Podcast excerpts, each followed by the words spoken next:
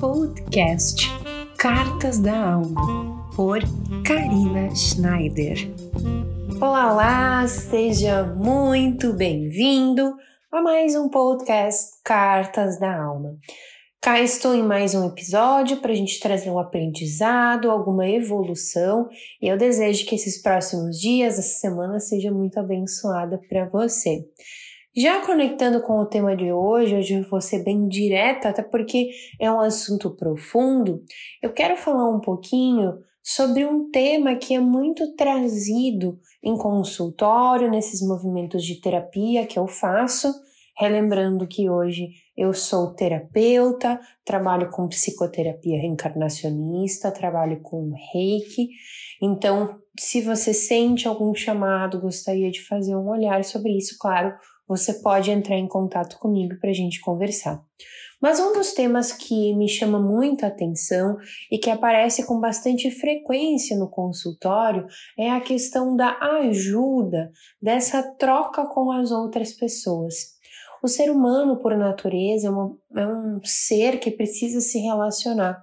E quando eu digo se relacionar, não somente nessas relações amorosas, né, marido, mulher, enfim, nós precisamos nos relacionar com amigos, com os nossos familiares, com as pessoas que convivem conosco no trabalho, enfim, então a gente tem diversas pessoas que nós precisamos ter conosco, próximo a nós, nos relacionarmos de alguma forma com elas e ter os nossos aprendizados a partir do que elas trazem.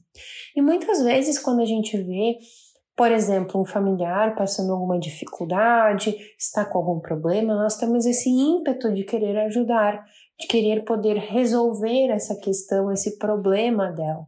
E é aí que mora o problema. Nós às vezes ajudamos de forma muito profunda ou muito ligado àquilo e nós saímos do nosso lugar queremos resolver algo que não compete a nós. Então, relembrando um pouco antes de eu entrar um pouquinho mais, todo esse conhecimento que eu trago aqui vem a partir desse olhar, desse aprendizado que eu fiz na psicoterapia reencarnacionista. Também trago o meu olhar quanto à minha formação de constelação familiar. Então, são aspectos que eu colhi e percebi ao longo dos anos a partir da minha sabedoria interna. Eu convido você também a fazer esse olhar por aí e compreender o que fizer sentido para você. Então, eu gosto de sempre de lembrar que a, essa relação da ajuda ela acaba caminhando numa linha muito tênue entre o que realmente é essa nossa empatia, essa ação do auxiliar, com um certo sofrimento. Eu digo sofrimento porque a gente acaba tomando com uma proporção tão grande esse auxílio que nós vamos fazer a outra pessoa que a gente acaba se envolvendo de forma pessoal muito profunda, algo que talvez não competia muito a nós. Então eu quero que você imagine que o pro... cada problema que você tem é um pacotinho. É como se você tivesse um problema com X pessoa, é um pacotinho. Você tem um problema no seu trabalho, é um pacotinho. Você tem um problema em casa, é outro pacotinho. Então você carrega diversos pacotinhos ao longo da sua vida, alguns permanecem por muito tempo com você, outros eles simplesmente né, aparecem e logo já se desfazem, enfim, você leva muitos pacotinhos. Quando a outra pessoa a quem você quer ajudar também está com problema, ela também tem um pacotinho. E dependendo de como é o nosso formato de auxílio, como nós ficamos perante aquela situação, nós podemos pegar esse pacotinho para nós ou não. Dependendo da ajuda que nós vamos prestar, talvez a gente está pegando esse problema para nós, como se nós pudéssemos resolver, e estamos saindo totalmente do nosso lugar de amigo, de familiar, de pessoa que está ali para apoiar. Tem situações e coisas que acontecem com as outras pessoas a qual elas precisam passar por determinada situação para que elas possam aprender e compreender o que acontece na vida delas. Importante, eu não estou dizendo aqui que você não possa sair para ajudar o seu amigo, o seu familiar, não é nada disso. Eu estou querendo enfatizar a questão de você ajudar até onde você pode ir. A ação da ajuda do próximo também precisa partir dele. Nós não precisamos ir até ele para tentar resolver, ele também pode vir até nós.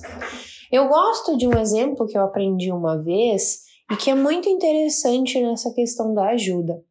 Muitas vezes, quando a gente quer ajudar uma pessoa, estenda o braço, né? Estenda o braço para frente. Até onde vai o seu braço? É até essa medida que você pode ajudar. Se a outra pessoa que está querendo ajuda ou que está pedindo ajuda também estender o braço e estiver ao alcance das duas mãos, né, dos dois braços, ok, vocês estão, né, perante uma situação que um ou outro pode ajudar.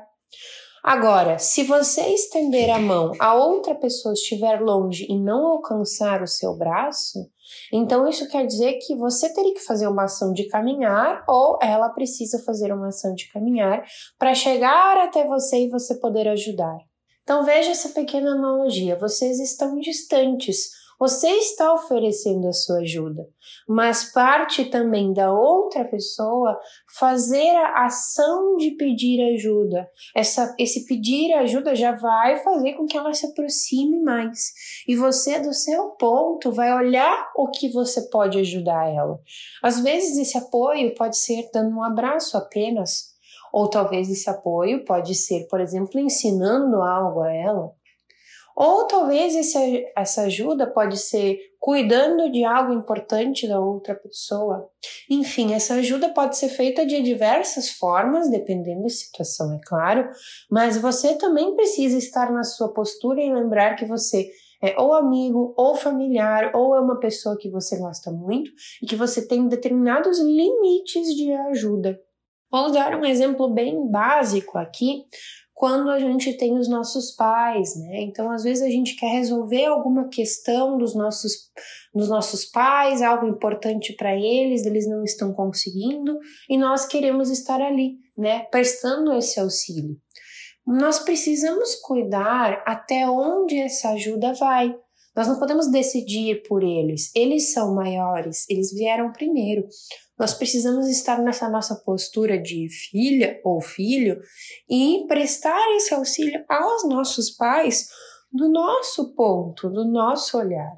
Então, cuide na hora que você vai ajudar a pessoa ou o seu familiar para que seja de uma forma genuína, de empatia, mas principalmente com aquilo que você tem dentro de você e que você pode fazer.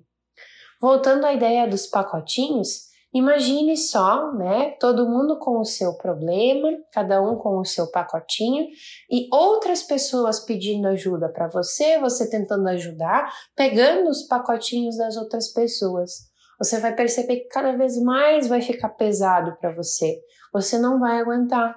Vai chegar uma hora em que você precisa organizar, entre aspas, despachar alguns pacotinhos.